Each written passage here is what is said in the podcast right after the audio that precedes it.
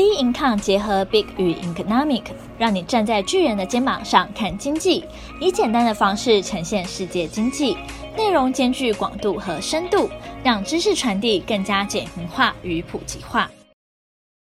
欢迎收听准先生怎么说。今天 Brian 会向各位听众解说本周的台股及美股的操作策略。今天的主题是万物皆可炒。进入矫正阵痛期。好，那本周呢，准先生怎么说？这边是稍微调整一下排程，往后会在周六的时候跟大家见面，然后大家可以来收听。这样的话也方便从周一到周五一个完整的一个解析之后呢，那大家可以假日的时候来更好整以暇来面对下一周的一个变化。那我们以后就是周六来见面了。好，我们依然是先从国际股市先来谈起。那本周标题呢，准先生下的是万物皆可炒，然后进入矫正阵痛期。那为什么说万物皆可炒呢？那这当然是回归到元凶了。那元凶当然是 Fed 进行一个 QE，其实从二零零八年金融海啸以来，那甚至到今年是无限 QE，这样子以来，其实 Fed 已经是从一种我们说当时是一种极端的利空，那它是把极端拉向另一种极端，其实它并没有解决问题，而是把世界去带领一个，目前来看暂时是好的，但会不会有问题呢？其实还不知道，只是一个暂时治标不治本。那先用资金宽松去压抑住当时候的金融海啸，那压抑住今年的一个疫情。所以说，万物皆可炒就是从 QE 而起，那所有风险性资产就开始飙升了。那进入矫正阵阵痛期是什么呢？就是说这个飙升的速度有点太快了。那目前来看，就是进入一个矫正阵痛期。但是根本的原因，如果是资金宽松并没有改变的话，那这个现象依然还是一个长期的看多。尤其从二零零八年以来，已经到十二年，目前这个机制上会出现问题，那未来我们也不能保证，其实费了还是会持续把它当做一个说锦囊妙计也好，持续的运用下去。所以说这个短线上修正还是目前看待美股的一个方向。那以下的一些细项，那准先生来为大家来解析。周一我们讨论完之后呢，诶，美股还是进行了一些弱势的震荡。那如同我们所预测的，其实就在九月四号的下影线跟上影线之间去来回做一些震荡。那目前啊，还是收在一个偏下影线的位置，是收在一个相对低点。那不过我们谈到是说，那收在这个相对低点，到底会不会是持续破底的讯号呢？准先认为说，其实还是暂时不用担心哦。那为什么呢？因为四月以来，所有有涨势的标的，那我认为都叫做风险性资产，那都是受惠在资金宽松，原油、黄金、股票就多不胜数啊，全部都是。那本波下跌是谁呢？原油、黄金、股票一模一样。所以说，我认为这个集体的跌势全数跌，反而是显而易见的风险性资产的一种通杀，也就是说，无限 QE 下一个涨多回跌哦。那真正该担心什么呢？如果有关心到呃，准先生当时还没有开 podcast，但是当时已经有出文章了。其实我们当时就有讲到，在崩盘前有提到过，金涨油跌就会是关键的指标。金涨油跌，这个金跟油的价格比，会是往往是一个崩盘前的前兆。那目前的数据呢，跟大家来讲解一下。那一路到三月的时候，飙升到大概一百倍左右。那目前来看，还是在五十二倍。那已经连续三四个月是持稳在五十到五十二倍这样子一个叫。低位接的一个水准，事实上只有些微上升，并没有急速飙升。那为什么呢？其实来自于本波其实下跌之中，跌最多的是油哦，原油已经下跌百分之十四，那黄金跌百分之六，纳斯达克跟我们说美股啦，那总和大概跌百分之十。所以说这样子的跌幅来说，原油这样跌的比较重，那金油比这个油价当然就会金油比就会攀升一点点，因为相对来说跌幅比较重一些。不过我们说金涨油跌，诶。金没有涨哦，金在这个阶段其实还是有稍微回跌，大概是六趴幅度。所以说这个情况下，我们不认为说，在黄金其实从 QE 之后呢，它是一种从无风险资产或者说从避险资产，其实它已经转向成一个投机商品，因为货币大量印钞之下，其实非常多人来这边做一个资金的一个停泊，所以其实它相当于是一个投机商品。那它有双重的功能，出现急跌的时候它会变成避险，但是绝大多数时候它还是跟随着风险性资产做变动。所以说，如果黄金还是能跟美股、跟原油去做联动，也就是说跟随着小涨小跌，那美股反弹，黄金也反弹，原油也反弹，还是持续联动的话，那金涨油跌这个疑虑就不存在。我们认为崩跌这个情况也比较难发生。所以我认为目前来看，黄金是回档比较少，但还是属于同跌这样子一个联动现象。所以暂时来说，我觉得对于风险性资产还是没有一个急速下跌的一个预判，还是认为是在一个暂时止跌的一个涨多回跌的一个区间为主。所以接下来一定要关注油价，一定要站上五日线了，因为五日线已经下弯了。那目前来说，持续的震荡。五日线已经是接近到目前的位置，只要稍微的往上反弹就可以站上五日线，所以说油价不能再受到五日线的压力去崩跌，五日线要顺利的站上，这个是最重要的。第二个是说金价不能脱离风险性资产，就是说它跟随着原油、跟随着美股同步的反弹、同步的下跌震荡，这样子的话就可以维持一个比较稳定的格局。那我认为目前来说都还是一个很稳定的一个风险性资产的格局，所以暂时不用对于急跌去做一个过度的预判。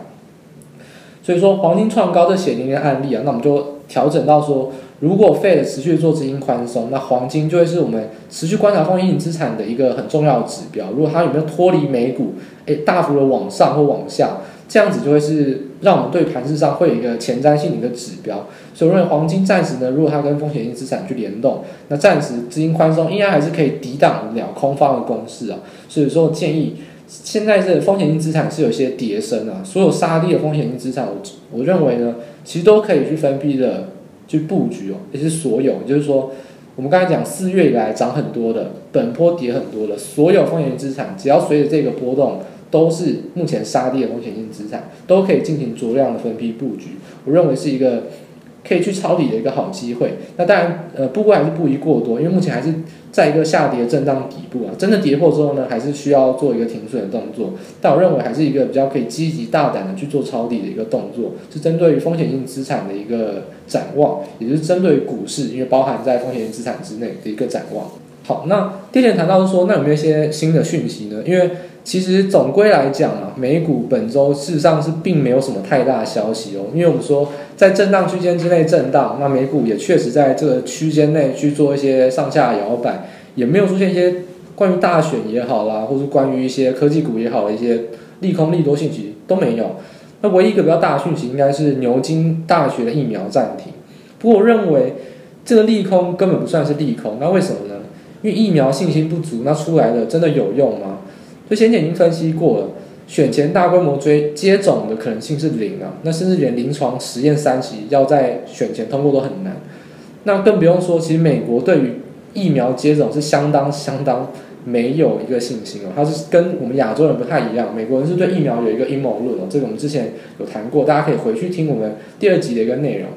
疫苗接种之后，美国人更不可能去接种，所以说在这情况下，如果疫苗出现一些问题，出现一些疑虑，没有办法马上解决的话，那即使出来了，美国人也不会接。所以我认为现阶段来看，不需要急啊，唯一需要急的就只有川普，因为他信口开河的说我们要在选前之后做接种，其实所有人都不看好，那所有人也没有去抱这个期待，因为既然知道已经如何控制疫情了，那只是说经济的疲弱会延续，那人类可能心里面上会有一些无奈，或一些不安。烦躁，但疫苗还是需要百分之两百的成效跟安全性哦。因为目前来看，这只是一个例外的并发症了。那目前经过调查之后，还是会在下周继续重启这个实验结果。所以目前来看，下周的话应该是会继续展开，所以不需要因为短线的消息去针对疫苗过度的恐慌。而且，纵使我们观察观察说，呃，非俄罗斯、非中国的一些研发团队。其实疫苗也有三支哦，那除了牛津大学跟 AstraZeneca 以外，还有 Moderna，还有辉瑞，其实这些都是很知名的一些药厂。那这些我们也是近期之后飙升很多、很热门的一些个股。但是有不止有一支研发团队，所以疫苗我们也不用说，因为牛津大学这个疫苗暂停而去感到一些恐慌下挫。目前来看，这只是一个比较。我们说，为了跌而找一个理由为主，不是一个真的利空实质下跌一个理由。所以说，大家不用太担心，疫苗还是会持续的稳步的继续进展。大家是要通盘的去看，不要因为个别一个团队的一些小失误，或者说一堆一些并发症的意外，就去感到一些很恐慌的利空，不需要的。所以总结来说呢，周一到周五消息面算很纷杂，不过都不是重要的多空讯息啊，所以情势还是没有多做改变，依然维持一个弱势震荡为主。那区间来说呢，就是处于在呃，如果看纳斯达克或者说费城半导体的话，就是在季线跟九月七号低点左右。那道琼的话可能会回撤到季线，所以这目前来看会有一些补跌的压力。不过上档都还是落在月线左右的位置。所以目前来看，暂时都没有跌破之前呢，我们都可以感到很庆幸，因为消米多方的气焰是完成的，所以涨多回档的压盘力道持续存在是没有问题。但是如果出乎意料去跌破我们说季线或跌破九月四号这个低点的话，那就形成滚量的破底，那就形成两层到三层的高档层层套牢的一个卖压，那这样头部就有可能成型了。所以我认为目前来看。法人只是要去修理这些比较激进的多头，并没有要真的去杀盘，所以我认为它不会让这个多方关卡轻易的失守。所以只要没有失守之前，我认为对于风险性资产、对股市都还是可以比较处于一个低档，然后去承接看多的一个格局，不需要过度的恐慌去担心。这是目前对于呃美股、对于全球风险性资产的一个展望的部分。好，那接下来的话就谈论到大家最关心的台股的部分。本周加权指数呢涨幅是零点五九百分点，那就是持续的在月线之下做一些震荡。那柜台买卖指数呢刚好是一六四点一七，没有变了，跟礼拜一收盘是没有变的。那涨跌幅是零趴。那预测呢未来下一周呢，那认为会说下一周就是台指期九月结算在礼拜三，我认为在结算之前是有可能攻击月线，是往上垫高，就是说。呃，本周我们从礼拜一、二、三、四、五跟没有站上月线过，而且礼拜一、礼拜二、礼拜四、礼拜五都是非常标准的，遇到月线就已经反压。但我认为这个态势呢，会在九月结算前，就是下礼拜一、二、三三天会有一些改变，会有一些往上攻击翻多一些力道。那为什么呢？我们来帮大家做一个讲解跟解析。第一点谈到说，最重要最重要的，我们说震荡区间就是什么事都没有发生了。那最重要在九月十一号，就是说今天礼拜五的一个资金流向。我认为电子股是有绝迹逢生的一些迹象，是有转好一个非常决定性的因素。那为什么呢？九月一号还是持续的量缩，今天的量能是不到一千九百亿哦，那是一个算是本周最低量，是近期以来波段的最低量，还是月线反压。这种看似无聊重复的一个盘势，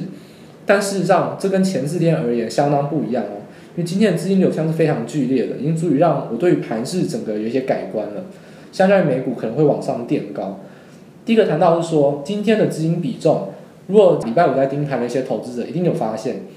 而市场上都在讲电子资金的比重今天只有五成七，跌破六成，事实上跌破六成已经是很夸张的水准，甚至是盘中到五成六、五成七，这是非常非常低。那为什么呢？其实就是因为投机资金，我们目前来看，所有的投机资金就是短线的当冲客、隔日冲，都不在电子股身上做琢磨，都去往传产上面做琢磨。比较强势，像是风力发电、塑化树脂、货柜海运，其实这些都是一个月前准先生陆陆续续提点大家说会有一些爆炸上涨一些传产族群。那实际上近期持续高档之中，今天就明显的有一些高档转弱了。今天都出现一些非常强的破坏性的长黑 K，就爆大量，而且这个黑 K 是直接是开高走低，甚至有跌破平盘翻黑哦。那这样的月线反压就造成说，呃，投机资金每天看到说啊，月线又攻不过了。月线又反压了，投机资金又马上去找一些传产的强势族群去做当冲跟隔日冲，就是每天一贯的做法。但今天已经不一样了，今天再去做当冲隔日冲已经是赚不到钱了，因为绝大多数的个股甚至有涨跌互见，甚至是集体的去翻黑。那这个情况下，传产的终点站认为就有可能在这个地方做浮现了，因为高档转弱风险就是高档的时候出现一些比较破坏性的长黑或上影线。今天已经有非常多档指标，各个股的各个龙头都有出现一些讯号，所以我认为这些传产族群的话要再追高的话，我认为还是只有当冲、隔日冲可以来做琢磨，不太需要说呃认为在这个高档还会再去续强，我觉得已经没有在这样子的一个去看好的一个必要。如果真的要做，那还是以当冲、隔日冲为主。那我认为真正有波浪上有些逢低承接的空间，就是在电子股，因为今天。大盘还是持续的月线做反压，那量缩的情况下，那就证明了电子股今天是杀无量、杀无价。那我们从十九大类股来看的话，今天排名第一的是电机机械，那翻红的只有四大类股是汽车、金融保险、电子跟电机机械。也就是说，指数上的三大要角就是电子、金融跟非金电，我们就是说传产族群这些 others。所以 others 已经转弱了。那金融来说，那我们就目前来看，就二八八八星光金是有一些营收的利多，还有国泰金跟富邦金有一些持稳，其实不太需要去多做关注。重点就在于说，诶，传产如果转弱的话，电子股就有可能接棒，而且已经是杀无量、杀无价，今天甚至是翻上红盘了，已经是有一些明显转多的迹象。尤其是台积电跟联发科，那这样的法人买盘去往一些营收有些创新高、营收比较好的个股去做一些逢低承接。所以我认为在资金去杀盘之后呢，诶，如果资金会去往一些安全的标的移动，也就是说，如果船产开始转弱，投机资金可能就会去往一些电子来移动。那优先选择标的会是什么呢？其实以平常心而言，大家都知道，投机资金当然会先去往一些比较容易有题材、近期有题材，甚至是呃营收有些创新高的好表现。所以说电子股来看，八月营收还是非常优秀的，有很多个股是符合这些条件。那我认为资金就有可能往这边去做移动。那跟随着美股目前在低档去做一些反弹震荡的时候呢，就会成为到下一周有一些趁势拉抬结算价往上攻高的要角。所以认为电子股今天的比重，还有今天呃收红，是一个相当重要的一个指标。我认为。已经有绝地逢生转弱的迹象，是可以去多做关注，不用这么看空了。因为电子股，我们台股的主流最重要要角已经有明显的止跌躺平之后呢，有往上的迹象。好，第二点呢，准先生呃一再强调，准先生相当看重的是一个时辰的重要性。我们就说呃前瞻性啊，或者说做一些预测也好，那我们往后看，往后看呢，能确定的东西其实有多有少。能看多的在哪边呢？其实有些时辰已经排定了，那固定会出现的东西，大家就可以来陆续做关注。尤其是下周有非常多已经确定的消息会倾巢而出哦。九月十七号就是 FOMC 在美国大选选前之前的最后一次会议了。那虽然说利率决议绝对是零了，那就这个不用根本不用去做怀疑了，一定是零，维持零。那重点是，那鲍威尔这主席到底还会不会有些新招，或者说他对于目前全球经济，甚至是他对于目前科技股下跌会不会做出一些指导性的一些看法，我认为这是很重要的。再来谈到九月十五号是苹果的发表会，这个是苹果新机发表会，非常非常重要，因为有可能 iPhone 十二甚至 MacBook，甚至是新的一些 Apple Watch 的产品也好，都有可能倾巢而出。再来是九月十五号，诶，大家不知道是忘记了还是害怕想起来，市场上好像蛮少人提到的。九月十五号是华为宽限令的到期日哦。我认为一定是不会再延期了，是确定要执行的。所以说，华为概念股，我们刚才讲到电子股，目前是跌无可跌，已经杀成一片，已经躺平了。诶，重点是说，其实市场上不管是说营收的多寡也好，就是华为成分股它到底占它营收多寡，其实都是不分青红皂白去错杀。所以认为说，电子股既然目前止跌哦，那有一些传产透露这些疲态的话，最该关心的是谁该往上走呢？所以我认为。台积电目前第一个要角站稳月线，而且今天是收最高，这个是电子股的领头，所以我认为这是一个最关键的指标。而且呢，华为手机供应链会有其他厂商去补上，例如说小米，例如说三星，或者说苹果去瓜分这样子的市占，整体的基础需求是不变的。重点是说，虽然说华为的毛利很高啊，被如果就是排到苹果供应链的话，确实是比较不好赚，毛利会比较低一点。但真正的重点是说，纵使去下修一些获利或 EPS。本波错杀之后，便宜修正过的股票还是非常非常多，所以搭配我们刚才第一点谈到说电子股转强的一个结论，我认为呢，苹果概念股就会是一个相当值得去关注。在九月十五号，刚好也是说在台指结算之前，电子股转强，苹概股相当多在台股是一些比较杀低的标的，都是一些可以陆续去分批布局的一些指标。好，那最后呢，我们就帮大家总结一下，如果选股方向的话，总先生怎么建议大家来看呢？刚才谈到跌深的电子股，那我认为可以符合这几个条件：第一个，瓶盖股那是最好的；第二个，华为营收越少越好；第三个，若能避开 iPhone，是专攻 MacBook，或是专攻 NB 零组件，那这是好上加好。那这三个条件如果都能符合的话，我认为可以去捡便宜的一个标的哦。所以外界众所期待 Apple 发表会哦，不过呃相当精准的分析是说，将 Prosser 他认为说。其实这一次的发表会应该是 Apple Watch 和 MacBook 先哦，所以说 iPhone 十二可能会在十一月慢慢才去推出。目前这算只是一个预测啊，不过我认为刚才提到了为什么要专攻 NB 零组件呢？第一个是 NB 的需求畅旺到明年，这是可以确定的。第二个是说不妨买个保险，万一苹果发表会真的没有推出 iPhone 十二的话，那 MacBook 这方面绝对还是会有一个利多行情。所以我认为 NB 零组件，那苹概股。这样子的一个选股的标准的话，会是一个近期比较适合一些优先布局的标的。相关零组件的话，有些 PCB 啊，或者说背光模组，甚至是说苹果的剪刀脚键盘，甚至说 DRAM 记忆体族群，我觉得都是一些去杀低之后呢，可以捡便宜的股票。所以这三大族群会给大家做一个参考，会是一个比较建议大家去关注一些标的。所以总结来说的话，台股的话选股跟操作方面的话，我建议大家既然已经看上了，会站上月线。所以认为逐步的就可以去做一些逢低进场，那等到结算后呢，再看看台股的状况去做一些调节。暂时来说到礼拜三之前，我认为呢都是一个比较看多，纵使下跌都会留下影线就往上走的一个迹象，所以是比较看多，比较偏短多这样的一个一个走势。那多单进场的条件的话，就是跟随着刚才提到一些个股可以做分批进场。那如果确实站上月线之后呢，我觉得认为可以再继续加码，等到真的结算之后呢，我们再做一些调整是没有问题的。